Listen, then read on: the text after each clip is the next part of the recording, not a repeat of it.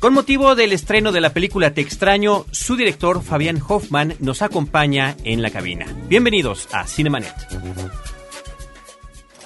El cine se ve, pero también se escucha. Se vive, se percibe, se comparte. Cinemanet comienza. Carlos del Río y Roberto Ortiz en cabina. www.frecuenciacero.com.mx es nuestro portal principal. Este es el espacio dedicado al mundo cinematográfico. Yo soy Carlos del Río y les doy la más cordial bienvenida a Cinemanet y saludo por supuesto a Roberto Ortiz. Pues Carlos, estamos muy contentos porque el día de hoy tendremos eh, una entrevista con un director mexicano, que eso para nosotros es eh, muy importante, a propósito de una película que aborda la transición adolescente en un contexto de violencia, de violencia que nos remite a la dictadura eh, sudamericana. Nos acompaña Fabián Hoffman, a quien le damos eh, el agradecimiento de haber logrado llegar a los eh, pasillos, a los micrófonos y al espacio humilde de Cinemanet en este podcast. Gracias, Fabián. No, gracias a ustedes y bueno, bienvenidos. Muchas gracias. Pues bueno, Roberto, si quieres hablamos un poquito de los antecedentes de Fabián como cineasta. ¿No? Tú eh, previamente a la, a la entrada a la grabación platicabas con él de algún encuentro previo, ya hace algún tiempo, cuando eh, su película se presentaba en el estado de Veracruz, eh, la película Pachito Rex. Sí, de estas exhibiciones del cine mexicano contemporáneo en algunas partes de provincia. Bueno, en alguna ocasión me tocó estar en el Ágora de la ciudad y saludar a Fabián Hoffman a propósito de la exhibición en ese momento, principios del 2000, en el Ágora de la Ciudad, que es, eh, yo creo, eh, el espacio eh, cultural por excelencia en Jalapa a propósito de la exhibición de cine en 35. Y precisamente tuvo un intercambio del público sobre su película, su ópera prima de 2001, Pachito Rex, Me Voy, pero no del todo una película que tenía elementos, yo me parece, eh, innovadores en términos no solamente del tratamiento de la historia, sino también el manejo audiovisual que hacías. Platícanos de esto que me da la impresión es un experimento muy eh, llamativo. Sí, este Pachito Rex fue a todas luces un experimento un experimento a nivel narrativo, un, experimento a nivel formal, Creo que algunas cosas son interesantes, otras se quedaron en el tintero por cuestiones de la producción, pero creo que la idea principal era muy interesante de la película y a mí todavía me, deja un buen sabor de boca, la verdad.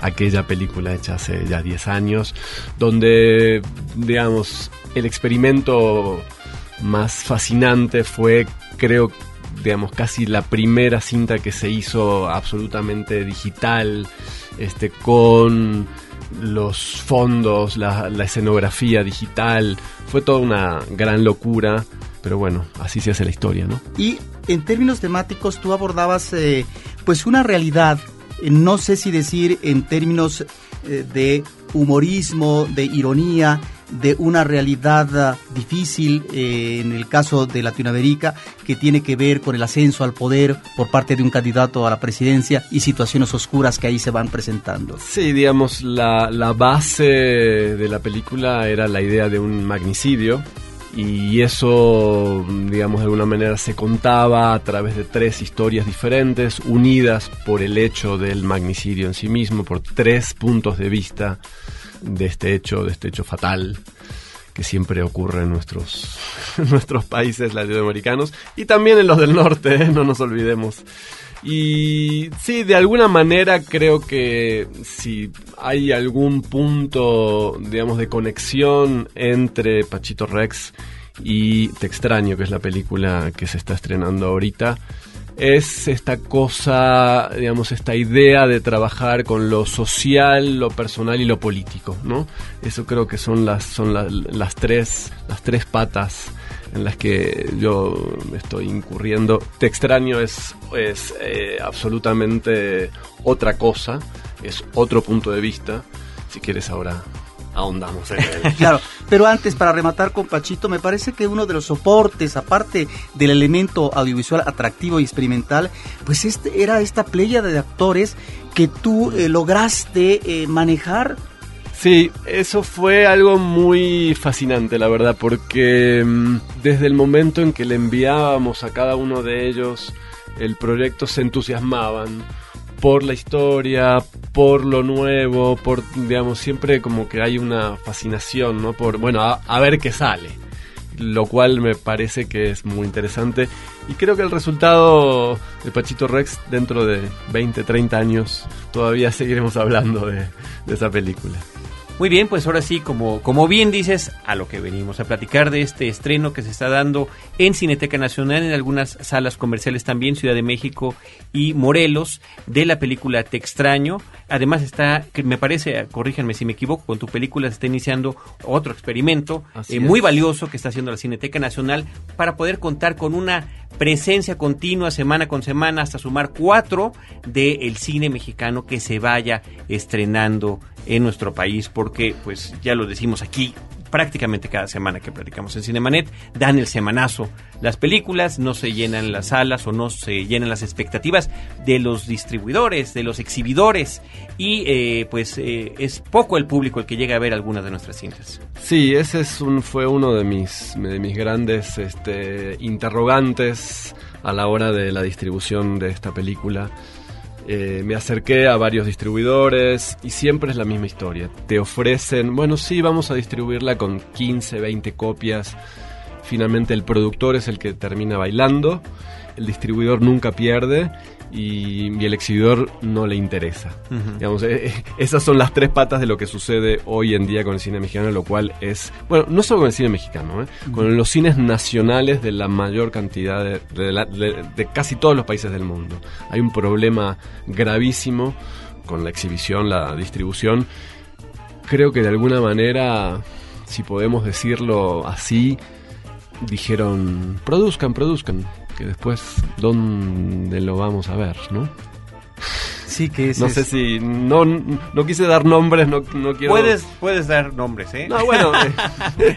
puedes mencionar casos. No, aquí los, los, los citamos cada semana. ¿Qué es lo, lo, lo, que está sucediendo con la mayoría de las películas este, mexicanas? Eh, medianas, chicas, entre comillas, ¿no? ¿Qué es una película chica? ¿Qué es una película mediana? No sé. ¿Qué es una película de nicho? como también se dice, yo creo que es una película de, nicho, aquella que la, que la entierran. Eh, una película de nicho es, una película a la cual no se le hace publicidad, por eso termina siendo de nicho. No sé, son conceptos que manejan, eh, que se manejan en la distribución. Arbitrariamente. Arbitrariamente, sin ningún tipo de idea de ninguna naturaleza. Este, y finalmente lo que eso eh, provoca, creo yo, es una especie de censura velada, finalmente. ¿no? que es lo que ocurre con la distribución de no solo en el cine, ¿no? ocurre con la literatura, ocurre en casi todos los medios lamentablemente que están hoy, en día manejados por súper grandes este, empresas eh, internacionales.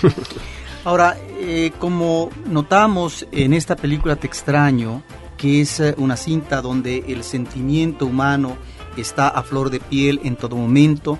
Una cinta eh, cuyo contenido, ahorita nos hablarás de ello, tiene que ver con una situación autobiográfica.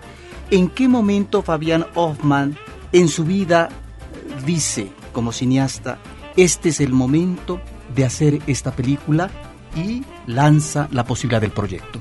Bueno, es la pregunta del millón. Mira, yo creo que digamos, yo no, siento que el cine no es para exorcizar demonios. No, ya creo que lo dije en, algunas oportunidades.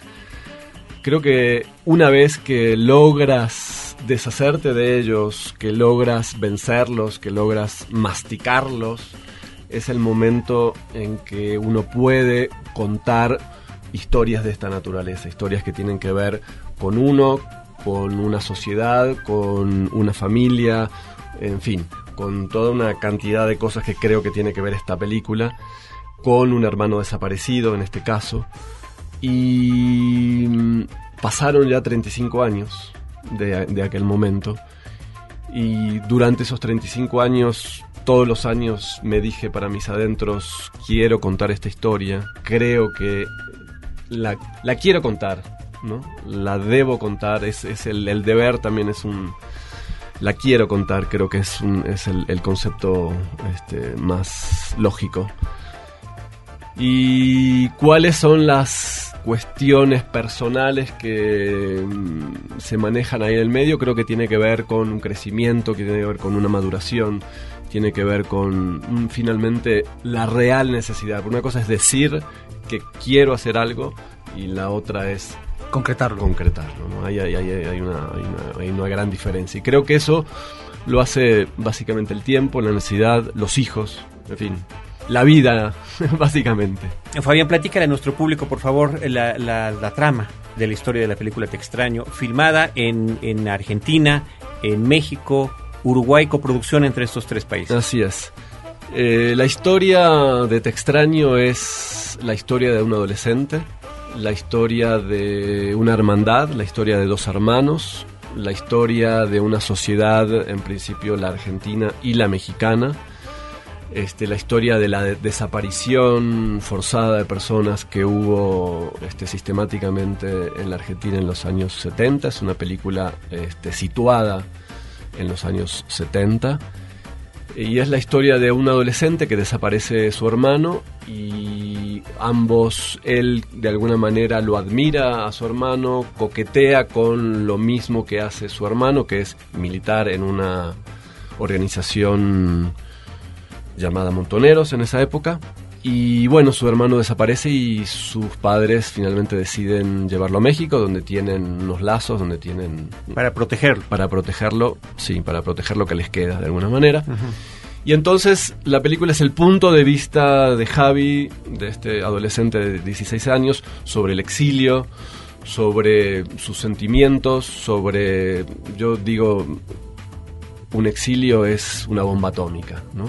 Que te cae encima. Un exilio es las estanterías que están muy ordenaditas con todos sus productos, de repente se revuelven y hay que volver a reacomodarlos.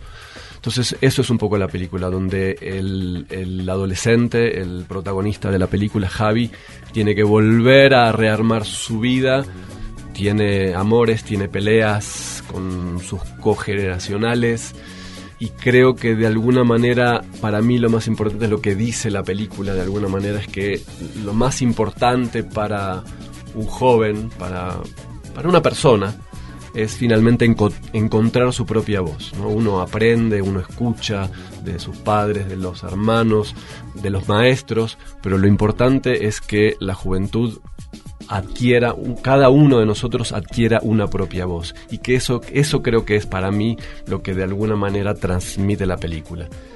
Hay una historia familiar, ¿no? muy importante, como sostén de- de todo esto, donde los padres de alguna manera nunca aceptan lo que realmente está sucediendo como eh, a, nivel político y, social y lo trasladan de alguna manera a, a lo familiar. Hay, un- hay una mentira que ellos trasladan hacia la abuela. Este, entonces, de alguna manera, el protagonista es quien, Javi, este adolescente, es quien este, da la voz y dice, no, esto es así. Las cosas sucedieron, hay una desaparición, y bueno, eso hace que el personaje de alguna manera crezca y tenga una nueva vida. Pero esto eh, que tú estás mencionando con respecto a lo que es la posición del hermano desaparecido, que no se va a encontrar jamás, del adolescente en ciernes, que tiene una relación eh, vivencial muy fuerte con el hermano que lo admira, es su referente en esos momentos de la vida y que al momento de la desaparición los padres eh, consideran eh, lo que va a ser su traslado a México para que ahí viva durante una temporada estas, eh, no sé si decir fricciones, pero estos ah, pensamientos diferentes entre lo que puede ser el hermano eh, en una militancia real, eh, peligrosa, etcétera, el adolescente, el padre sobre todo, que es una figura que cobra un peso dramático importante, más que tener que erradicarlo uno como espectador, eh, que es muy fácil a veces en este tipo de películas, en cuestiones de ideología y de política, en ese momento preciso de la historia nacional, no tiene que ver más bien con un aspecto humano, eh, natural, loable, del padre, de lo que debe de ser la defensa ultranza de la vida de sus hijos, más que un pensamiento político eh, contrastado con los hijos? No, no, yo estoy absolutamente de acuerdo y, es, y eso creo que es lo más importante, no tengo ninguna duda de eso. lo, que pasa que, digamos, el padre de alguna manera en la película se tarda, ese, es el problema, es la reacción, ¿no? Cuando reacciona y una vez que reacciona ya es tarde. Su, su hijo mayor desaparece, digamos, ya no está más. Y bueno, eh, sí, eh, se dedican a, cuidar a su otro hijo, lógicamente, es una cuestión, es una, es una cosa humana, lógica, pero al mismo tiempo no transparentan la verdad de lo que sucedió y la verdad de lo que está sucediendo hacia otro personaje de la, de la familia. Yo a eso me refería, ¿no? Que es la, abuela, a la cual de alguna manera es la depositaria de toda una red necesaria, yo creo que es necesaria en, esos momentos de violencia, en esos momentos de miedo, de, digamos, de alguna manera se quiere cuidar, ¿no? La figura de la abuela porque está ya viejita y qué sé yo, pero la forma es no diciéndole la verdad, ¿no? Y quien se encarga de decir la verdad finalmente es nuestro protagonista, que es Javi. Ahora, este asunto de, ocultar la verdad es tan común, me parece, en particular en, nuestra Latinoamérica, ante la adversidad, ¿no? Contrario a lo que se puede practicar en otros países. Tú platicabas hace ratito, Fabián, de la familia como el sostén de esta historia. Es, es la guía eh, con la que hacemos este recorrido y con, con, el, eh, con quienes nos identificamos y creo que llegamos a conocer bien y apreciar a cada uno de estos personajes. Sin embargo, los, los estamos conociendo en un contexto histórico eh, verdaderamente terrible y que sentimos real, aunque no sepamos, por ejemplo, aquí en México con detalle cuál es la situación. O sea, tu película de, de, ninguna manera trata de ser un libro de texto sobre cuál es la historia de la Argentina o de México en esos momentos, sino que lo vamos conociendo a través de estos personajes. Y me parece que con un... Esa fue la sensación que me, que me brindó a mí la película, con, con una sensación de veracidad muy, muy impresionante. Sí, yo creo que mm, para mí el punto importante desde que se escribió el guion de esta película siempre fue que lo que me interesaba es el punto de vista de un adolescente en toda esta historia, ¿no? En la historia, en su historia personal, en, la relación con sus padres, en la relación con su hermano, en la relación con el mundo. Justamente creo que, digamos, lo que muestra la película es el detalle de la vida de este adolescente y creo que eso es lo que finalmente por los poros de esta historia es que se vive esa, esa violencia, se vive esa, esa época tan terrible que todos vivimos. Exacto. ¿no? Entonces, e, ese fue justamente la idea de esta película, la, la, el punto, digamos, para mí fundamental del cómo se cuenta esta historia y por qué, digamos, por qué contarla de esta manera. Primero porque no me interesan los puntos, los, los, los golpes bajos en el cine, primero y principal. Segundo, porque, digamos, de alguna manera ya se hicieron muchas películas sobre el tema. Este ya hubo, hay mucha literatura sobre el asunto. Pero creo que no de estas, de esta manera, ¿no? A través de eh, los ojos de un adolescente y de, los ojos de alguien que estaba en la periferia en realidad de esta lucha armada. Alguien que lo vivió de afuera, alguien que lo sufrió finalmente de adentro, estaba de afuera pero lo sufrió bien de adentro. Y creo que eso le da, vamos, un plus, es un punto de vista más. Yo creo que la historia hay que revisitarla siempre, hay que revisitarla de diferentes puntos de vista. Y este es un pequeño granito de arena nada más. Ahora, con esa delicadeza con la que se está contando esta, esta historia tan personal, encontramos también el detalle en lo que tiene que ver con la producción de la película. Me parece que hay un, me parece que la mitad de la película es en Argentina y la otra mitad en, México, no prácticamente, la parte que hay en Uruguay también. Pero sin conocer Argentina, sin conocer esa época, nos queda claro que, que hay, hay un esfuerzo muy consciente eh, y con los recursos que se hayan tenido de recrear pues eh, la ropa, eh, los eh, artefactos de uso diario, los vehículos. El entorno escolar. Claro. Y lo mismo pasa en México, que ahí sí decimos, ah, mira, y efectivamente, ¿no? Que de repente veamos en la esquina del- de la imagen un coche que va dando la vuelta, es un coche de época, está todo pues muy cuidado tratando de que la, la- la arquitectura de las casas que se visitan, o bueno, en algunos casos inclusive la UNAM que se ha conservado, Por eh, suerte. nos remitan Sí, a esa época, ¿no? mira. Y preguntar, por ejemplo, la escena del aeropuerto, ¿dónde la filmaste? Mira, antes, digamos, cuando estábamos preparando la película con el director de arte, André Krasoyevich, él es egresado del CUEC, por cierto, siempre veíamos en las películas, digamos, recientes que tratan de, de reproducir una época que no está tan atrás en la historia, son 30 años atrás, siempre hay una necesidad de mostrar, ojo, estamos en los años 70, todo el tiempo, estamos en los años 70, estamos en los años 70, no se olviden de que estamos en los 70. ¿no? Desde cuestiones tan sencillas como una foto del Che, por ejemplo, en, en la habitación de alguno de los personajes. Y nosotros justamente intentamos hacer lo contrario, exactamente lo contrario. La época, digamos, de alguna manera pasa desapercibida, porque estamos en la época, ¿no? Porque no hace falta justamente demostrar todo el tiempo en cada plano de la película que estamos, digamos, demostrarle al público, ojo, no se olviden de que estamos en los 70, ¿no? Que es, es algo que sucede muy a menudo en, en la mayoría de las películas que tratan de este, reproducir una época relativamente Sí, o cercana. llega el coche y se estaciona en primer plano y lo ves y hace un recorrido, ¿no? Por el vehículo. Sí, exactamente. Entonces nosotros este, usamos el recurso lo más discreto y lo más finamente que nos salió. Y fue bastante, digamos, hubo un trabajo previo muy grande en relación a las locaciones. Eso, digamos, fue algo que se cuidó muchísimo, que nos costó mucho encontrarlas. No es fácil hoy en día en nuestras ciudades, tanto en México como en Buenos Aires, porque hay edificios por todos lados y carteles. eh, Es, bastante complicado cuando no eh, se pretende usar recursos digitales, este, de, de borrado, en fin, de cosas que, que hoy en día se hacen con mucho dinero en el cine. Entonces fue un trabajo de básicamente de tiempo, de buscar, tiempo de encontrar. Una cosa es buscar y otra cosa es encontrar.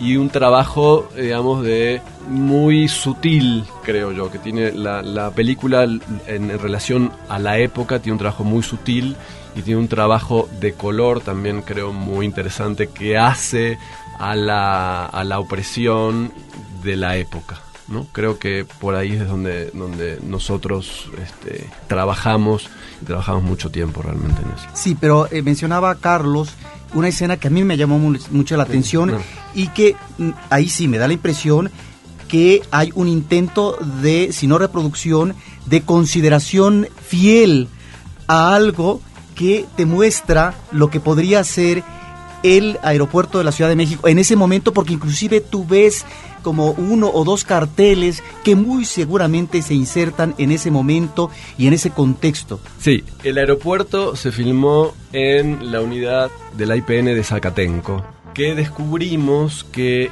quien había diseñado el aeropuerto en su momento es el mismo arquitecto que hizo Zacatenco después.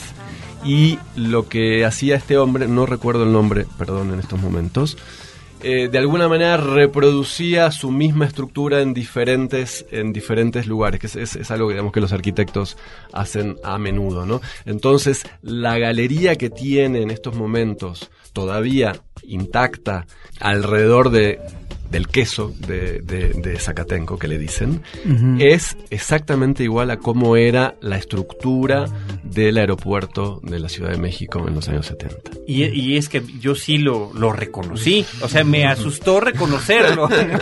Y dije, así era. Así, así era, efectivamente. Entonces, me- se- efect- vaya, Fabián. Sí, me- ese es, un, me- ese es un pequeño detalle. gran, creo que es un Sí. pequeño gran, lo cual habla de, del nivel de interés, empeño que se le dio a eso. Sí, sí, no, eso es... Este, Porque todo eso es, le- fu- es fundamental, porque, eh, digamos, si, digamos, más, digamos, nosotros siempre supimos que teníamos una historia bonita, una historia sensible, una historia que llega a la gente, que llega al corazón. Y entonces nos dedicamos a dos cosas muy importantes. Uno, al arte de la película y dos, al protagonista de la película. Sí, claro, que además hay que, hablar de él porque es otra cosa muy importante. el trabajo, nada más corrígeme si me equivoco, nunca se, se menciona ninguna fecha en la película. Mm, no, sola, solamente hay una pequeña leyenda al final. Sí, sí, sí, sí, donde, habla de este periodo, ¿no? Exactamente, sí, sí, no hay una fecha. Algo que me gusta de la película es el ritmo que introduces. Es un ritmo pausado, nunca apresuras el paso. Esto permite introducir los elementos dramáticos y climáticos de la historia. Este ritmo esta consideración de cuál es el ritmo que le queda a la película, tiene que ver con el manejo conductual en ese momento eh, del eh, personaje adolescente. Es una manera de asentarlo, de afirmarlo, de darle firmeza. Sí, yo creo que, digamos, la película tiene tres momentos, ¿no? Son como tres actos creo que toda la primera parte, todo el primer acto, que es, digamos, desde el comienzo de la película hasta que tiene, tiene que irse a, México, creo que tiene un ritmo mucho más acelerado. Creo que las cosas suceden como sucedían en, aquella, en, aquel momento, ¿no? De repente, todo sucedió de repente en los años 70. Fue algo, todo sucedía de, de una manera impredecible.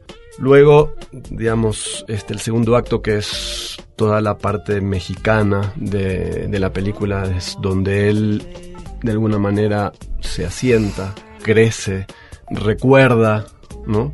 Este, entonces creo que es, es así como creo que ese es el momento de más pausa de la película y, y, eso también está marcado de alguna manera por el manejo de la cámara que es muy diferente al primer acto. Y el tercer acto, que es, digamos, la parte uruguaya de la película, donde se encuentra, donde se reencuentra con, su familia, tiene una particularidad para mí muy importante que es, está filmada donde sucedieron los hechos en su momento hace, hace 30 años, donde se reunió mi familia conmigo en la misma casa, en la misma playa. Todavía existe. Todavía existe, sí, sí, todavía existe, por suerte. Entonces, digamos, eso es algo que yo no comento mucho en general, pero con ustedes ya, me siento cómodo. Entonces, y creo que ese tercer acto tiene otra, bueno, tiene una intensidad este, emocional increíble. Me acuerdo cuando filmábamos eso, filmamos en, en, en, Uruguay una semana todo el crew, todo todos terminábamos al final de la jornada abrazándonos, llorando con los actores, porque realmente a todos lo que estaba sucediendo les, les impactaba mucho, les impactó mucho, la verdad. Ahora, esta escena eh, me parece muy importante, es una escena climática, es eh, el momento de la verdad, decir, esta gran dificultad en términos familiares a veces de contener y no hablar de la verdad cuando en un momento de la vida se tiene que hablar de la verdad, es necesario para poder eh, no limar asperezas, pero de alguna manera sí es como un bálsamo eh, para la vida y para que la vida pueda continuar de manera eh, conveniente en, estos encadenamientos de, de emoción y de sentimiento familiar. Y tú has hablado de que ahí está ese lugar y ese lugar me permite considerar algo como público eh, que yo veo. Me parece que es el mejor escenario para un final de esta naturaleza, como tú dices, de intensidad emotiva, porque vemos a un chico frente al mar, que además es una escena muy emotiva, la penúltima. Con las maletas. Con las maletas. Es una escena hermosísima. Y viendo hacia el mar, el encuadre nos eh, muestra a él de espaldas viendo enfrente al mar. me parece que ahí el mar, con esa serenidad y esa inmensidad, en buena medida nos está hablando el mar como sinónimo de vida, de esta necesidad y posibilidad de liberación. Sí, sí, de, de, alguna manera, la verdad es que yo no me había dado cuenta mientras escribíamos el guion de lo importante que iba a ser terminar en el mar. No me había dado cuenta, soy este, absolutamente sincero, de lo importante. Sí me digamos, sabía que tenía que ser ahí, pero no había, realmente entendido la profundidad de ese, de ese lugar. Y mm, el mar, ese mar, que en realidad todavía es río, aunque no parezca, tiene ese significado de el futuro, de la vida, de lo que viene por delante y también y también ese río que es el río de la Plata tiene el significado de que ahí se tiraron muchísimos cadáveres, algunos cadáveres y otros vivos se tiraron al río en los años 70. Tiene esa connotación. Tiene sí esa contradicción, digamos, de alguna manera. Cinemanet está de intermedio. Regresamos en un instante. Hola, soy Roberto Coria de Testigos del Crimen y te quiero invitar a mi curso Crimen, Nota Roja y Literatura que impartiré a partir del 19 de octubre del año 2010 en el Centro Nacional de las Artes de aquí de la Ciudad de México. Tendré muchos invitados, estará Norma Lazo, la escritora, estará Pablo Guisa, estará Doris Camarena, estará el escritor Alberto Chimal y por supuesto mi co-conductora Guadalupe Gutiérrez. Más información en www.testigosdelcrimen.com y en mi blog horroriscausa.blogspot.com.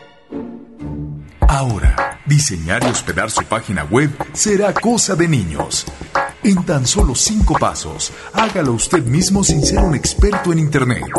Ingrese a suempresa.com y active ahora mismo su plan. Suempresa.com, líder de web hosting en México. Mórbido, Festival Internacional de Cine Fantástico y de Terror este año con más películas, más cortometrajes, más eventos, más exposiciones y mucha, mucha más sangre. Estaremos en todo octubre por todo México repartiendo el terror. Todos los detalles en www.morbidofest.com.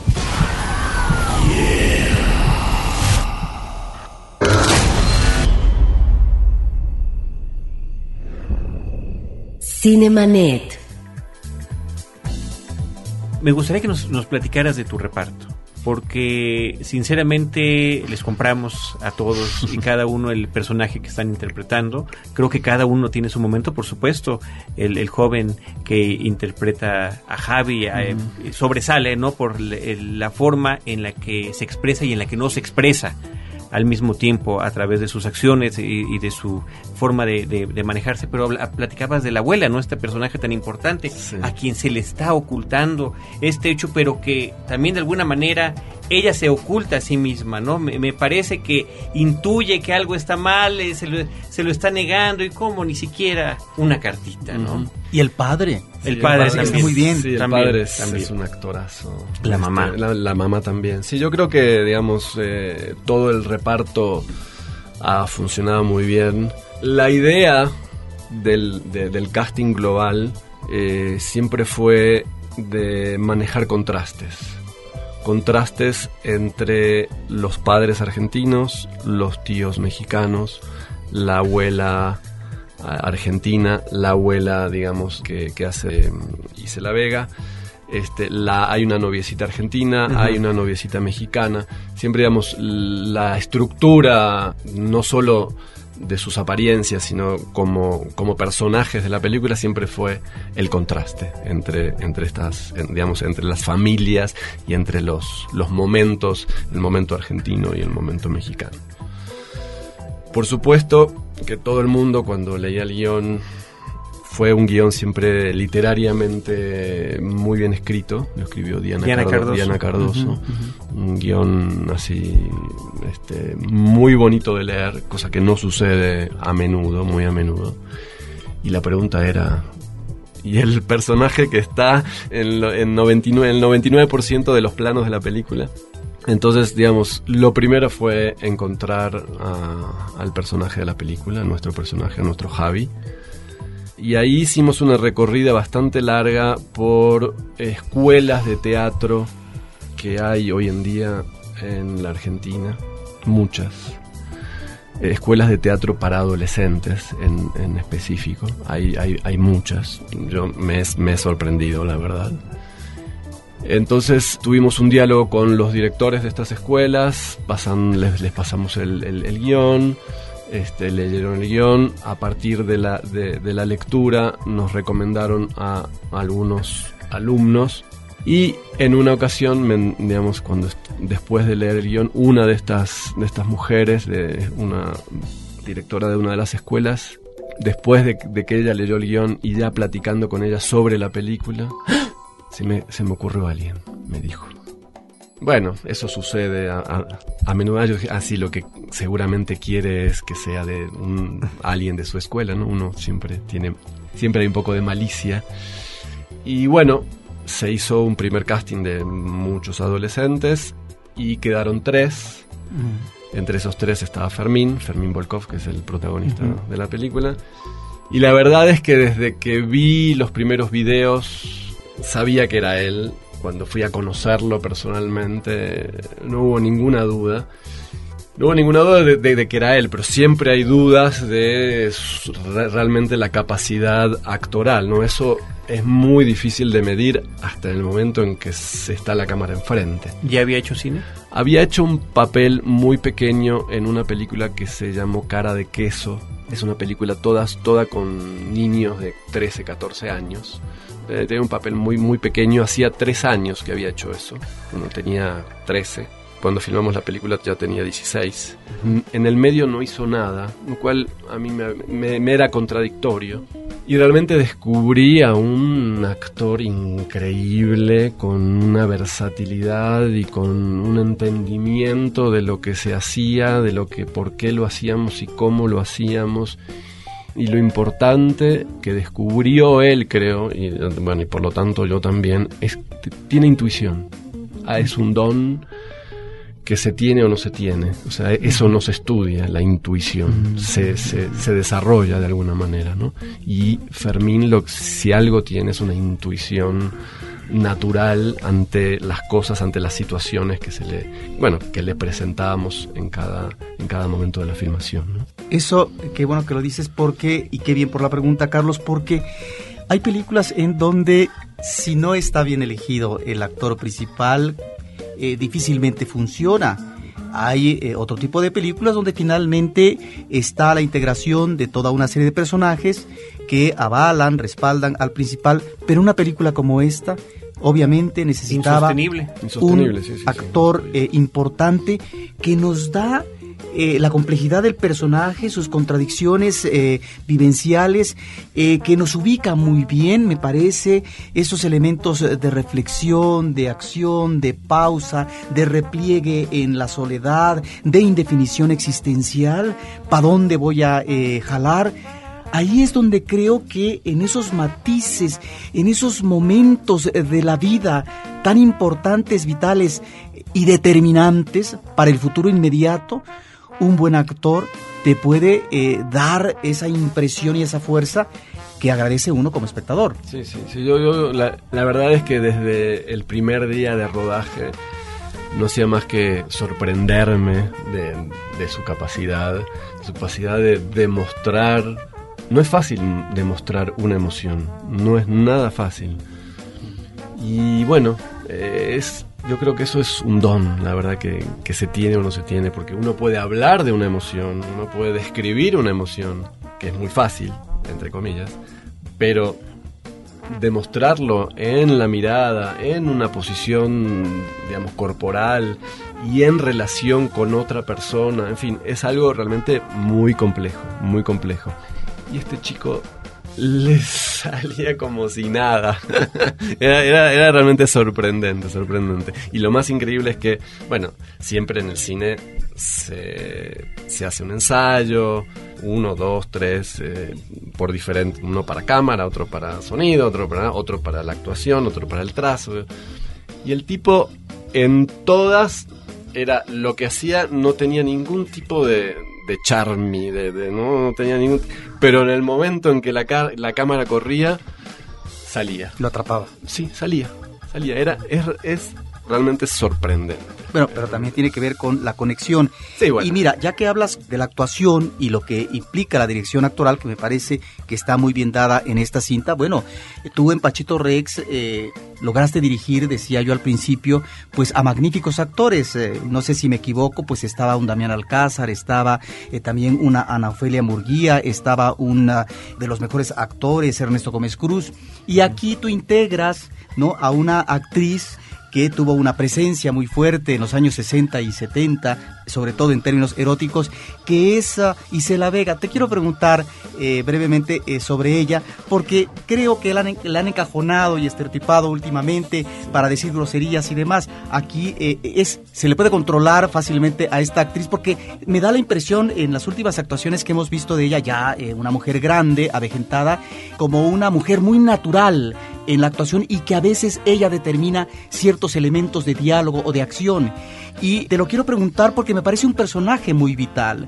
Me parece que es un personaje de mucha fuerza. Me parece que en ese espacio en donde eh, están juntando piezas viejas para poder vender, ella está todavía con esa fuerza, pero también con ese elemento de nostalgia de, no, esto sirve y claro que se puede vender porque tiene que ver con un mundo del pasado del que ella a lo mejor todavía está vinculada y aferrada. Y en ese sentido me parece que aunque muy brevemente, el personaje es un personaje que cuaja y que nos resulta muy atractivo. Como, como que nos hubiera gustado verla un poquito más. tal vez, tal vez. No, digo, son esas veces que ves una Sí, película y dices, me hubiera gustado conocer la historia de este personaje, ¿no?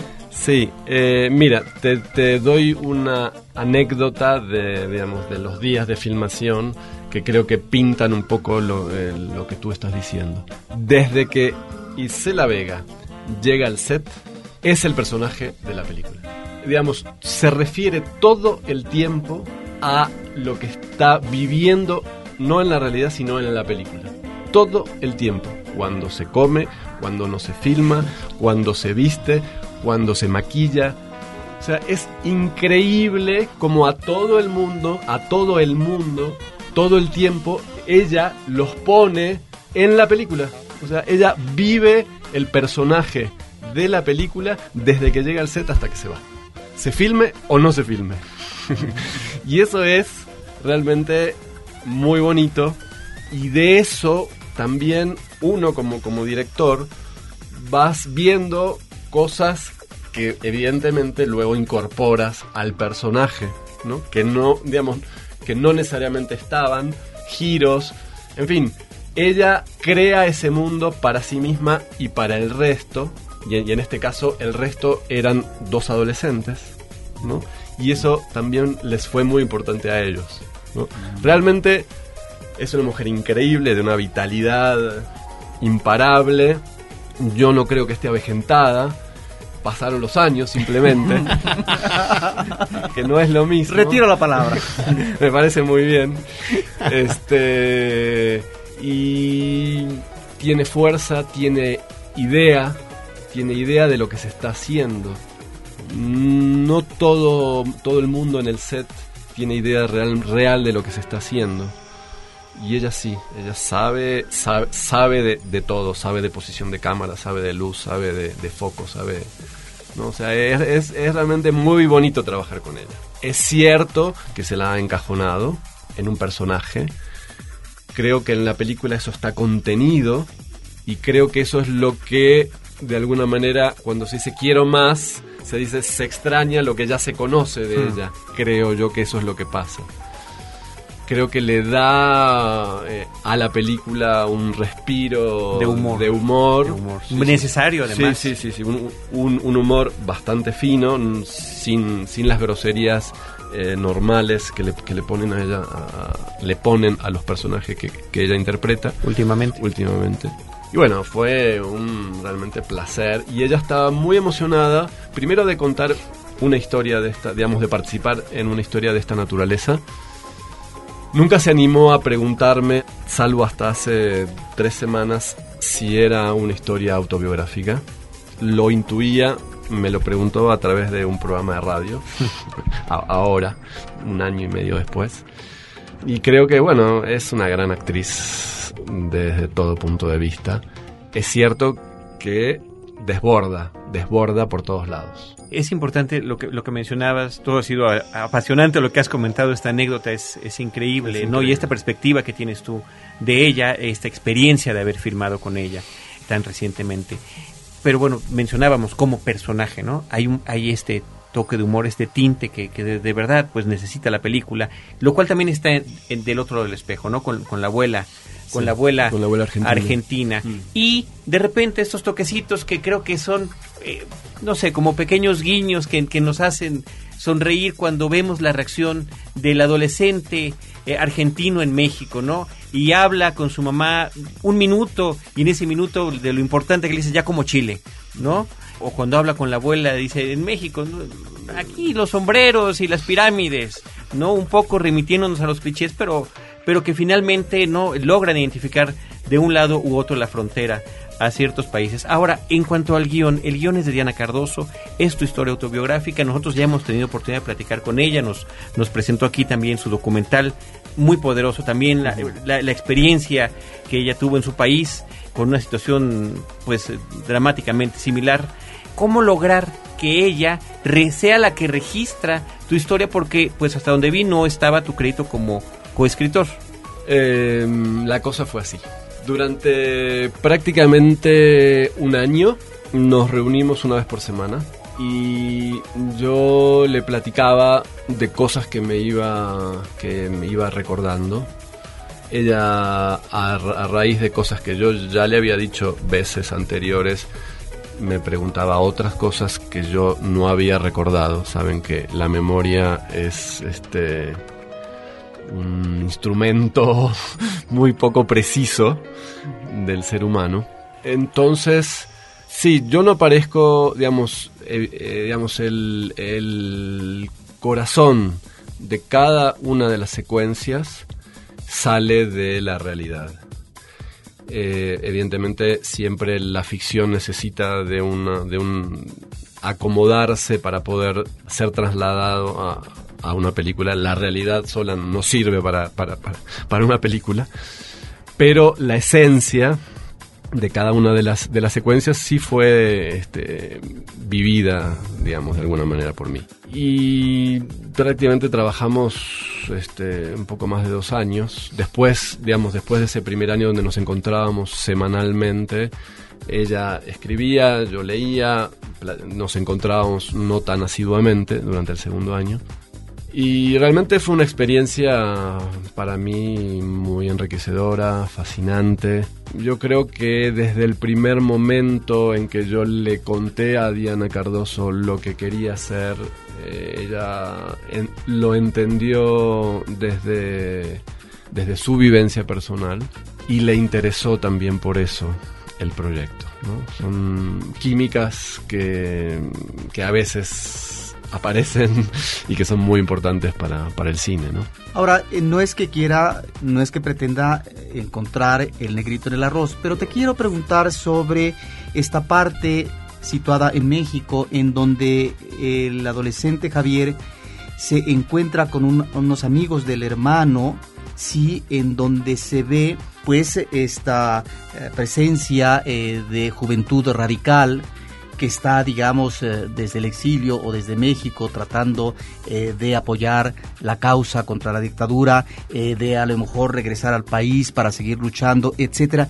Yo no sé, eh, Fabián, hasta qué punto eran necesarias estas escenas para confrontar al personaje porque hay una escena importante de confrontación que tiene que ver con la ideología y de definición también con respecto para qué sirve eso si las consecuencias van a ser funestas. Ya lo fue con mi hermano, por ejemplo, que me parece una escena dramática importante. Pero no sé si a veces se exponen demasiado estos personajes. Es, digamos, una interrogante personal como público. Sí, yo sabía del peligro, de el peligro ideológico que puede generar est- este tipo de escenas. Pero si te soy sincero, si hay una escena por la cual yo quería hacer la película, es por la pelea con sus amigos. Porque a mí me parece fundamental. Sí, claro. Yo creo que si se malinterpreta la secuencia, se puede decir que él está en contra de todo lo que hizo el hermano. Yo creo que él no está en contra de nada de lo que hizo el hermano. Él está bien, él, él tiene 16 años, ha vivido una cantidad de cosas, le están diciendo que lo, todo lo que se hizo está bien, que no hay nada que está mal.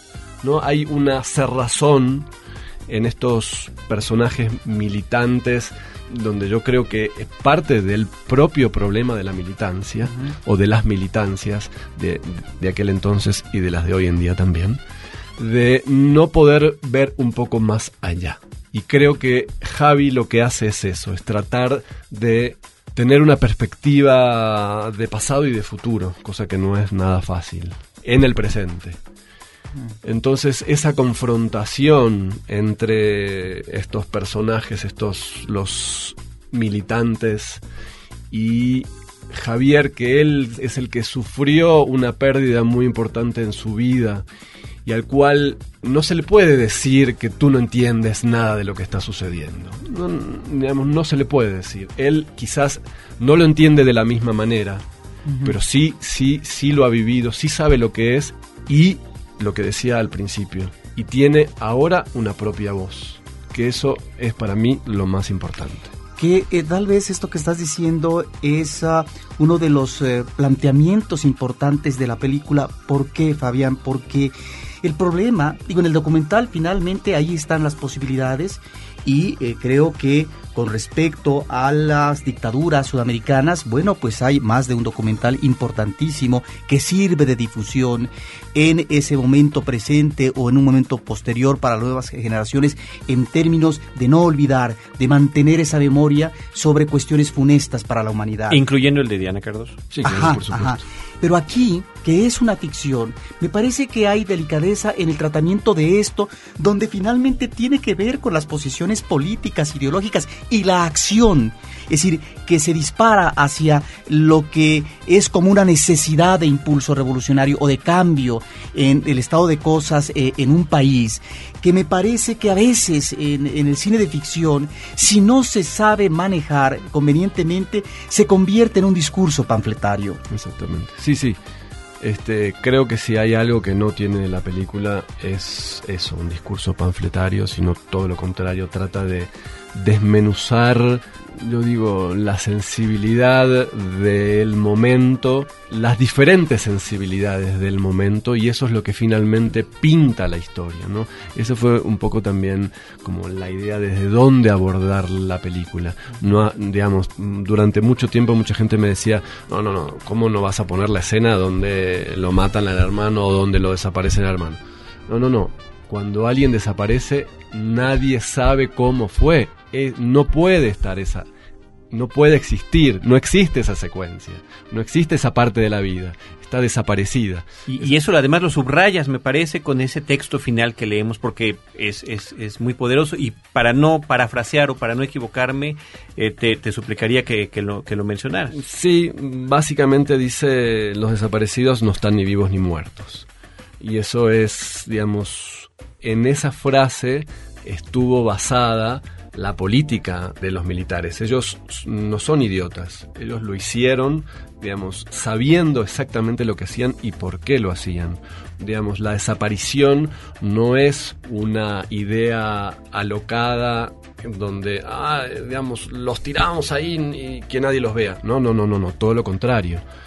Cuando alguien está desaparecido, eso significa que no está ni vivo ni muerto, que no se puede hacer un duelo, que no se puede enterrar, que no se puede seguir viviendo sin esa persona. Y que hay una justificación de la dictadura. Claro. Porque no están muertos, no están identificados. Exactamente, exactamente. Aquí no pasó nada, las manos limpias. Pues eh, tremendo, tremendo, Fabián. Yo creo que queda la invitación. Queda la invitación. sí, por favor. Una, una cosita más. Por favor, las que quieras. Para mí también fue, digamos, la parte de la película mexicana que tú hablabas hace un ratito, más allá de, digamos, de, ese granito de arroz, de, de la pelea que yo siempre supe que era, digamos, que la polémica y iba a estar dada ahí y por eso me interesó justamente.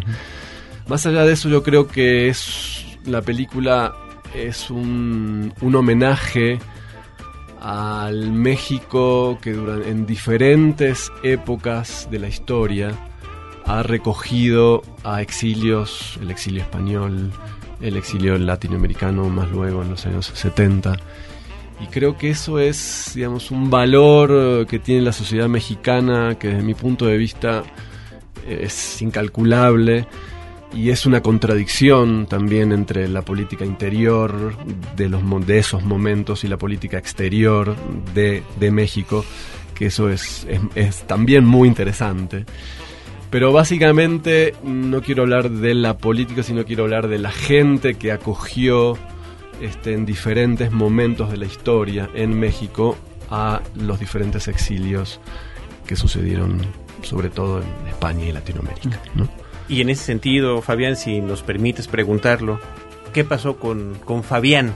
ya que se quedó en México. Vaya, grandes rasgos, evidentemente. Fabián, que se quedó en México, tiene tres hijos mexicanos y muchas veces me preguntan, ¿y por qué no vuelves? Y yo personalmente no puedo. Eh, no, no es eh, bronca eh, instalada en, en, mi corazón. Es una, es un algo se quebró en su momento y no, no pude, no supe volver a armarlo. Y aquí siento, me siento libre, básicamente, en México. Esa es la diferencia pues muchísimas gracias. Eh, queremos reiterar a nombre de, de, todo el equipo de Cinemanet el agradecimiento a tu visita y la invitación para quienes no hayan tenido la oportunidad de ver tu película Te extraño. Se está exhibiendo en la Cineteca Nacional, pueden consultar la cartelera, prácticamente es 4, 6 y 8 eh, todos los días, excepto los lunes, www.cinetecanacional.net en Lumière, en Cinemas Lumière, en, en, en Lumière Reforma se está exhibiendo la película, en el Cine Morelos, en el estado de Morelos, en Cuernavaca. en Cuernavaca. Y bueno, pues esperemos que también la película eh, visite otros lugares de, del interior de la República. Sí, sí, sí. Parte de, de, de, este esquema de distribución nuevo de la Cineteca Nacional es este, una distribución na nacional. A también. nivel nacional. Sí, sí, por supuesto. Y, y en Argentina se estrena. En se Argentina estrenó. se estrenó, se estrenó mediados de, mediados de agosto. ¿Y cómo le fue? Le fue muy bien. La verdad que fue una experiencia increíble. Yo estuve cuatro días, digamos, en el preestreno y en el, pre y en el estreno. Eh, la crítica la, la, trató demasiado bien. Este, la verdad la es que bien. sí, sí, sí, muy, muy bien. Y de público no estuvo nada mal tampoco. Muy bien, pues muchísimas felicidades. Muchas felicidades Fabián Hoffman, director cinematográfico, director de Te Extraño, por esta plática eh, tan interesante, tan anecdótica, tan personal, tan cinematográfica. Y, y, gracias por tu visión y gracias por tu película. No, muchísimas gracias a ustedes.